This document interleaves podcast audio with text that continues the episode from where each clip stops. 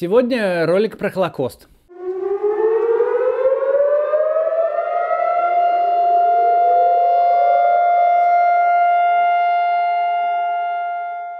Прежде всего, следует дать точное научное определение этого термина, ибо именно с этого момента начинаются многие проблемы в понимании. Если в нашей стране спросить человека на улице, что такое Холокост, он, скорее всего, ответит что-то вроде геноцид евреев. Времена, когда россияне вообще ничего не знали о Холокосте, к счастью, в основном остались в прошлом. В действительности Холокост – это не только геноцид, а вся политика нацистов, их союзников и пособников по преследованию и массовому уничтожению евреев с 1933 по 1945 год. Принципиально важно, что Холокост начался не с того момента, когда убийства евреев э, приобрели промышленный масштаб, и даже не, с, э, не тогда, когда от рук гитлеровцев погиб первый еврей. Холокост начался одновременно с приходом Адольфа Гитлера к власти. В 1933 году, едва нацисты встали во главе Германии, сразу же стали появляться законодательные акты, ограничивающие евреев в правах. Приобрела всеобъемлющий характер государственная антисемитская пропаганда – причем пропаганда нацистов стремилась внушить немцам, что евреи не то чтобы плохие люди. Нет, они вообще не люди.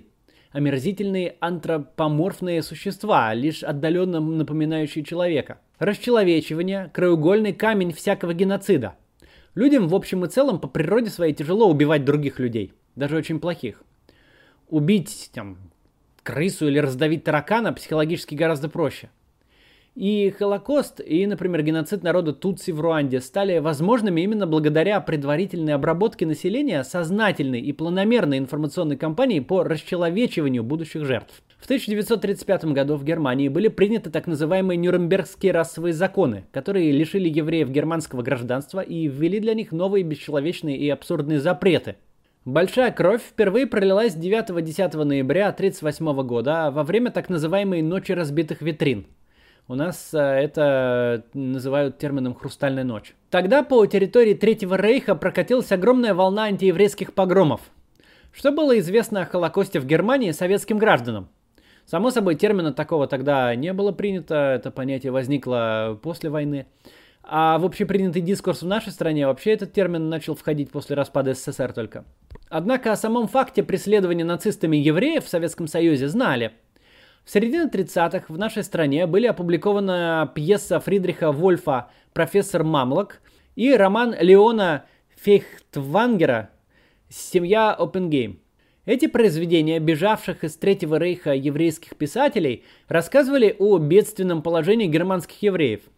Профессор Мамлок и семья Опенгейм ставились в советских театрах, а в 1938 году даже были экранизированы – причем для обоих фильмов была устроена большая рекламная кампания. Кто продал Германию французам? Евреи! Евреи! Кто оскверняет германскую науку? Евреи! Евреи! Убирайтесь вон отсюда! Пакт Молотова-Риббентропа подписан еще не был, и потому факты преследования евреев активно использовались в антигерманской пропаганде. Через несколько дней после «Хрустальной ночи» на первой полосе главной газеты страны «Правда» даже появится статья с красноречивым заголовком «Фашистские погромщики и каннибалы». Однако в 1939 году, после подписания пакта Молотова-Риббентропа, спектакли о Холокосте исчезли из репертуара советских театров. Фильмы, как было тогда принято говорить, положили на полку, да и книги пришлось задвинуть куда подальше. Но и даже в то время, когда советский агитпроп информировал граждан СССР об антисемитской политике национал-социалистов, информация сильно искажалась из-за внутригосударственных идеологических установок. Основополагающей в сталинском СССР была теория классовой борьбы. И преследование нацистами евреев представлялось не как совершенно уникальное явление, а скорее как одна из радикальных форм борьбы классов, как бы приправленная национальным вопросом. Нацисты – это якобы маргиналы и люмпены, прислуживающие крупному капиталу. Германские евреи якобы поголовно относились к классу интеллигенции. Если верить безумной советской пропаганде тех лет, то германский пролетариат полностью придерживался левых идей. Он испытывал искреннее сострадание по отношению к интеллигентным евреям, но потерпел временное поражение в борьбе против национал-социалистов.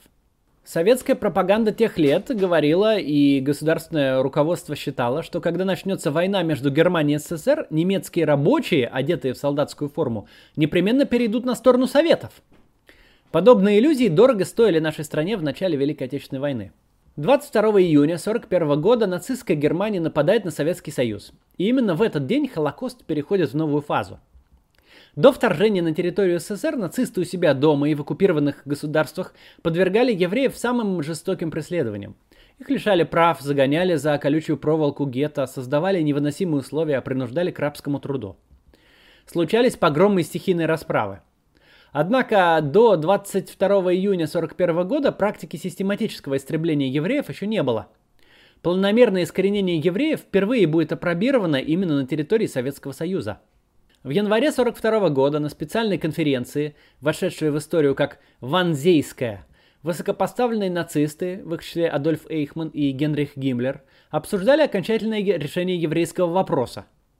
Евреи на европейском континенте были приговорены к смерти – Однако к тому моменту на многих оккупированных территориях СССР гитлеровцами были уже истреблены все евреи. С точки зрения Адольфа Гитлера, не было хуже врага, чем советский еврей.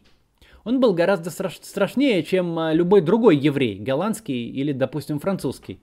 Ибо, согласно Гитлеру, советские евреи были мало того, что евреями, да еще и разносчиками бациллы коммунизма, иудо-большевиками.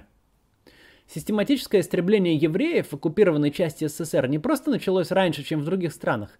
Именно на землях Латвии, Литвы, Эстонии, Белоруссии, Украины, Молдавии и России Холокост приобрел самый ужасный характер. Если в Европе, кроме Югославии, нацисты стремились сохранить лицо и в основном увозили евреев подальше от глаз европейцев в лагеря смерти и концентрационные лагеря, а также в лагеря, совмещавшие обе эти функции – да, это разные были э, лагеря смерти и концентрационные, это не одно и то же.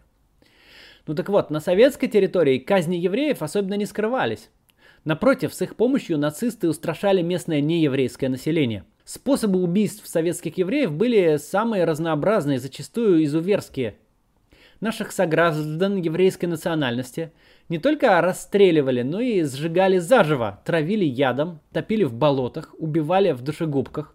Это специальный автомобиль, в котором выхлопные газы поступали внутрь герметичного кузова, куда загоняли жертв. Очень часто во время расстрелов нацисты не считали нужным тратить патроны на детей. Их закапывали заживо.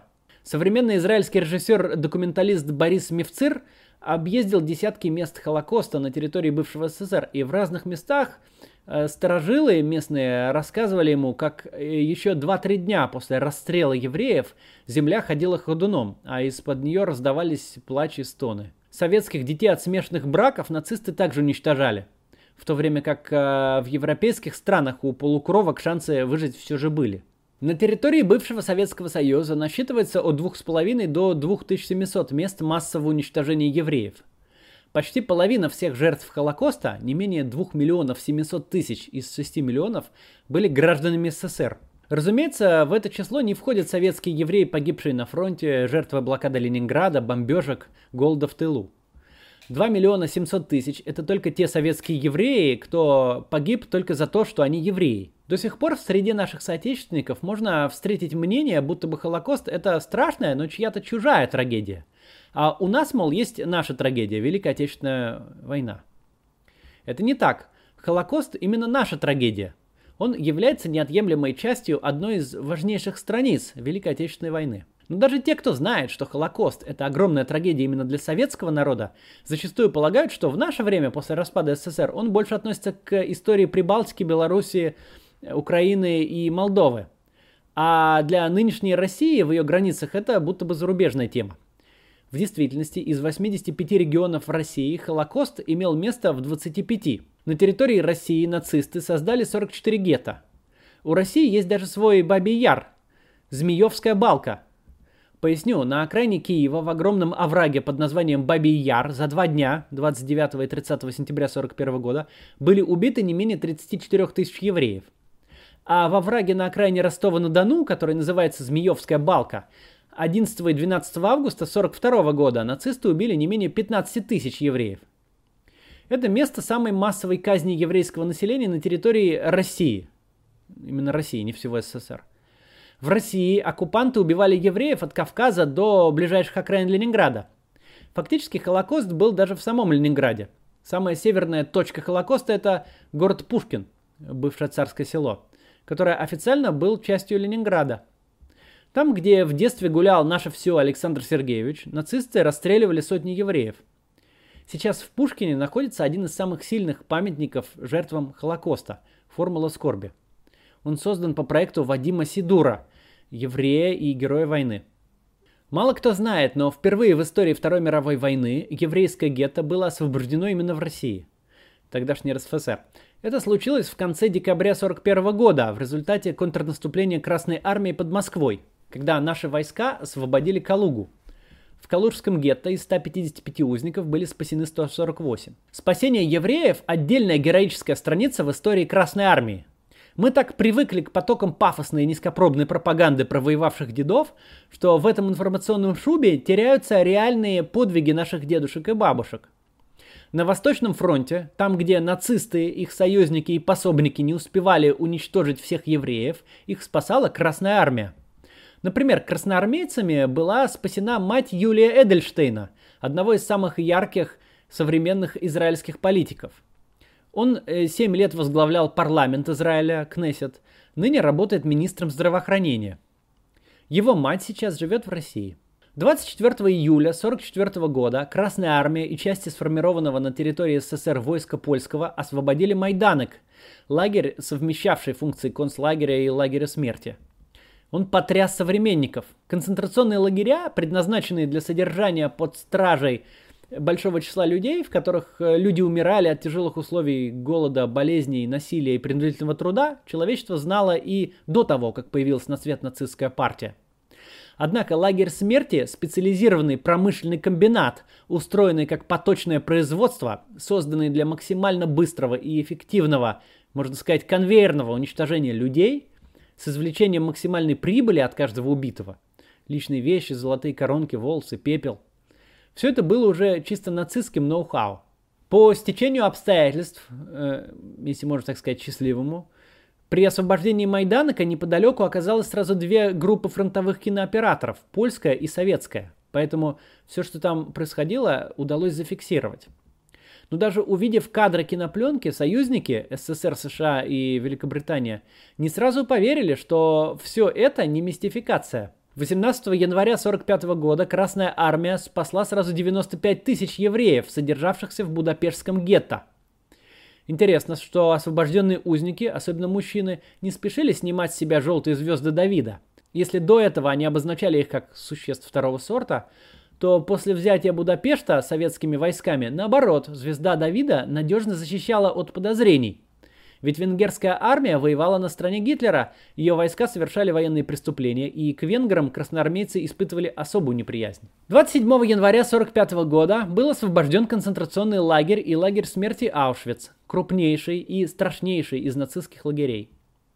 В нашей стране Аушвиц еще называют Освенцимом, по названию ближайшего польского города. Однако это распространенная ошибка. В Аушвице были уничтожены не менее 1 миллиона человек. 90% из них были евреи. На момент освобождения Аушвица в нем находились чуть больше 7 тысяч полуживых узников.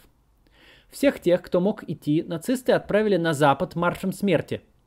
Оставшиеся 7 тысяч заключенных добивать не стали лишь по той простой причине, что считали, что те достигли уже такой степени истощения и дистрофии, что спасти их все равно невозможно. Однако военные врачи Красной Армии спасли почти всех – по счастливой случайности в передовых частях 60-й армии было как раз много врачей, получивших бесценный опыт в блокадном Ленинграде. Тем символичней, что Международный день памяти жертв Холокоста и день полного снятия блокады Ленинграда – это один и тот же день, 27 января. Освобождение Аушвица и окончание блокады э, произошли в один день, с разницей в один год. Обе памятные даты широко отмечаются в России. Среди спасенных в Аушвице Отто Франк, отец Анны Франк. Именно он после войны обнаружит дневник погибшей дочери и сделает все, чтобы мир о нем узнал. Потеряв всю свою семью, Отто Франк женился на женщине, освобожденной вместе с ним, и удочерил ее 15-летнюю дочь, Еву Шлосс. Она также была спасена в Аушвице. Сейчас Ева Шлосс – один из самых уважаемых в мире общественных деятелей, глава фонда Анны Франк. Холокост окончился 9 мая 1945 года. Недавно эта дата даже была внесена в еврейский религиозный календарь. Который не обновляли несколько веков. Погибших на фронтах солдат и офицеров Красной Армии раввины упоминают в молитвах. Теперь давайте немного поговорим о том, почему Холокост выделяют даже на фоне э, других, даже самых чудовищных геноцидов и военных преступлений 20 века. Почему именно для него был придуман отдельный термин? Первое. Единственный раз в истории была поставлена задача уничтожить не просто народ, а саму биологическую основу отдельного народа. Нацистов не интересовала возможность воспитать еврейских детей в духе национал-социализма. Ибо даже став нацистами, биологически они все равно оставались бы евреями. Поэтому истреблению подвергались даже младенцы. Нацисты не интересовались ни политическими взглядами, ни вероисповеданием евреев, ни степенью их лояльности. Евреи в любом случае подлежали уничтожению. Нацисты убивали даже тех, кто сам вообще не подозревал о своем еврейском происхождении – Нацисты дотошно устанавливали этот факт, а потом убивали человека. Даже если он сам считал себя немцем, для изоблаченного в еврействе не существовало никакой модели поведения, которая позволяла бы выжить. Ни смена веры, ни ассимиляция, ни демонстрация лояльности, ни даже коллаборационизм не спасали. Немногочисленные сотрудники еврейской полиции, служившие в гетто, также уничтожались просто чуть позже. Второе. Холокост был экстерриториален нацисты желали уничтожить всех евреев, далеко не только в границах своего государства. Для сравнения, руководителей Османской империи, устроивших в Турции геноцид армян, никак не волновали армяне, жившие за рубежом, например, во Франции. А нацистов очень волновали. Третье. Холокост был иррационален. Его очень сложно объяснить с точки зрения какой-либо логики, даже самой извращенной и преступной логики. Гитлеру не было резона бояться евреев в Германии. Немецкие евреи в подавляющем большинстве были полностью инкорпорированы в германское общество. Были искренними немецкими патриотами. Евреи храбро сражались за Германию в Первой мировой войне. А страхи Гитлера по поводу распространения по миру иудобольшевизма – это просто паранойя. Холокост был иррационален до такой степени, что ради его осуществления Адольф Гитлер был готов даже жертвовать ресурсами, необходимыми для фронта – Представьте себе, в 1944 год германская армия терпит сокрушительные поражения. Казалось бы, все ресурсы Рейха должны быть направлены на фронт. Но нет, тысячи вагонов, которые могли бы перевозить на фронт вооружение и боеприпасы и отвозить в тыл раненых, были выделены для депортации в Аушвиц сотен тысяч венгерских евреев. Эшелоны с евреями заполнили собой столь нужные армии железнодорожной артерии. Это была э, приоритетная задача даже по сравнению с нуждами фронта – было необходимо убить евреев, прежде чем их освободят. Будапештское гетто в итоге все равно было освобождено, но свыше 400 тысяч евреев в Венгрии нацисты все же таки успели уничтожить. К сожалению, в нашей стране история Холокоста после войны была не то что совсем запретной, однако табуированной. Непосредственно в годы войны создавались кое-какие произведения о Холокосте, например, фильм Марка Донского «Непокоренные». В СССР действовал еврейский антифашистский комитет – его члены, писатели Илья Эренбург и Василий Гроссман, работали над «Черной книгой», масштабным сборником литературно обработанных очерков о Холокосте. Если бы «Черная книга» успела выйти тогда, когда это было еще возможно, то последующие произведения о Холокосте были бы чисто географически больше смещены на восток, где Холокост был самым страшным. Не было бы необходимости в этом видео. Все и так все бы знали, это было бы очевидно. Однако в конце 40-х годов уже в нашей стране началась своя антисемитская кампания. Еврейский антифашистский комитет был разогнан, многие его члены были репрессированы.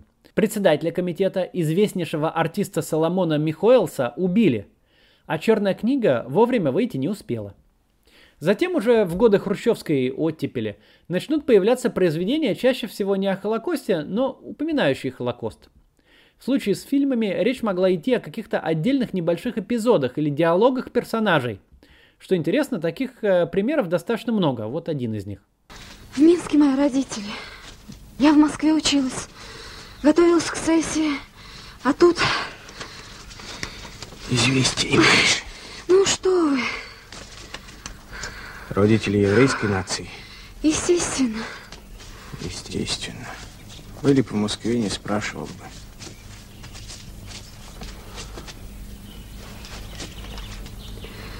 Может, уйти успели.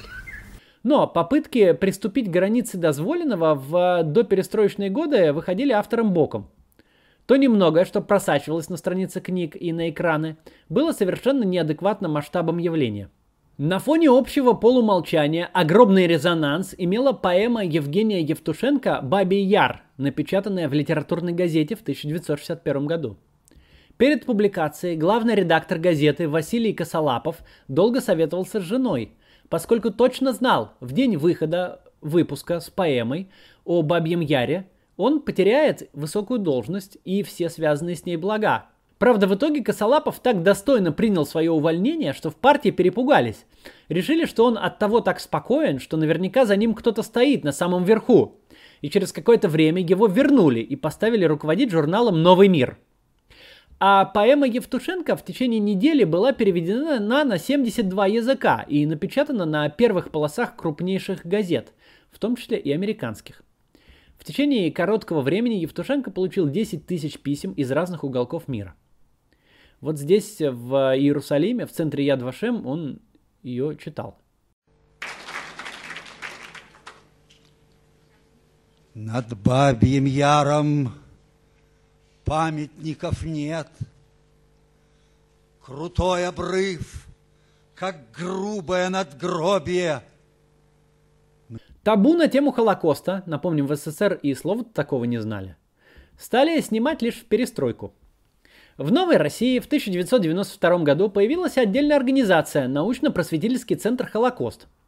Она действует до сих пор, реализуя научные, мемориальные, образовательные, издательские, выставочные и архивные программы. Именно помощью Центра Холокост я пользовался при подготовке данного видео. Пару слов о нем скажу. Если вы школьник, студент, аспирант или работаете в учреждениях образования, науки и культуры, рекомендую попробовать себя в международном исследовательском и творческом конкурсе, который Центр Холокост проводит ежегодно уже 20 лет.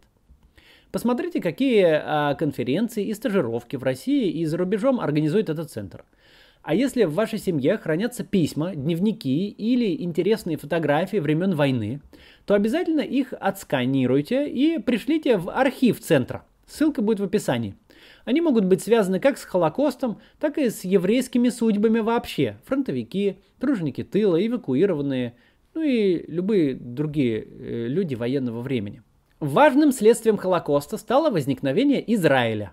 Страны-победительницы осознали, что народ, потерявший более одной трети от своей довоенной численности, просто выстрадал свое право на собственное государство – Создание еврейского государства поддержал Иосиф Сталин, надеясь, что оно станет форпостом социализма на Ближнем Востоке. Через Чехословакию СССР поддержал израильтян в их войне за независимость против арабов.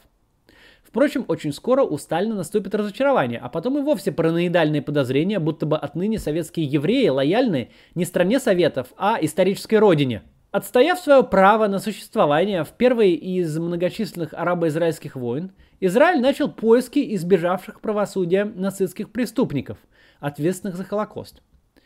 Историческое значение приобрела операция по похищению в Аргентине и доставке в Израиль одного из самых главных архитекторов Холокоста Адольфа Эйхмана. Он предстал перед судом в Иерусалиме в 1961 году – а на следующий год стал вторым и последним в истории современного Израиля человеком, казненным по приговору трибунала. В поимке преступника принимал участие знаменитый охотник за нацистами Симон Визенталь. С 1977 года и поныне в США действует правозащитная организация, носящая его имя. Когда я жил в Израиле, к нам в школу каждый год в День памяти жертв Холокоста приходили выжившие в лагерях смерти и рассказывали свои истории. Мы их слушали каждый год – а в 10 утра в этот день во всем Израиле в память о погибших звучит сирена. На 3 минуты останавливается вся жизнь. Водители выходят из автомобилей, и это вот такая национальная минута молчания.